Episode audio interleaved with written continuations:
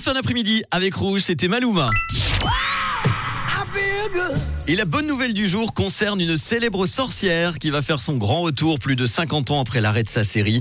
Et cette série, c'est Ma sorcière bien-aimée qui va avoir le droit à un reboot. Samantha et son mari Jean-Pierre qui vont faire leur retour sur notre petit écran et ça c'est une bonne nouvelle qui fait plaisir.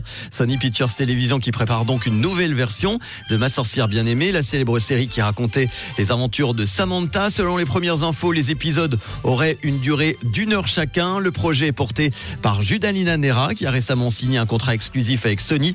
Nera qui est connue pour être productrice exécutive de The Boys, hein. la série à succès adaptée des comics de Garth Ennis et Derek Robertson. Elle sera également la scénariste et la productrice du reboot. Alors pour rappel, Ma sorcière bien-aimée a été diffusée de 1964 à 1972. On retrouvait à l'écran, souvenez-vous, Elisabeth Mongori qui jouait Samantha, une sorcière avec pour époux un publicitaire ordinaire. La série a compté 8 saisons. Ça a été un véritable succès.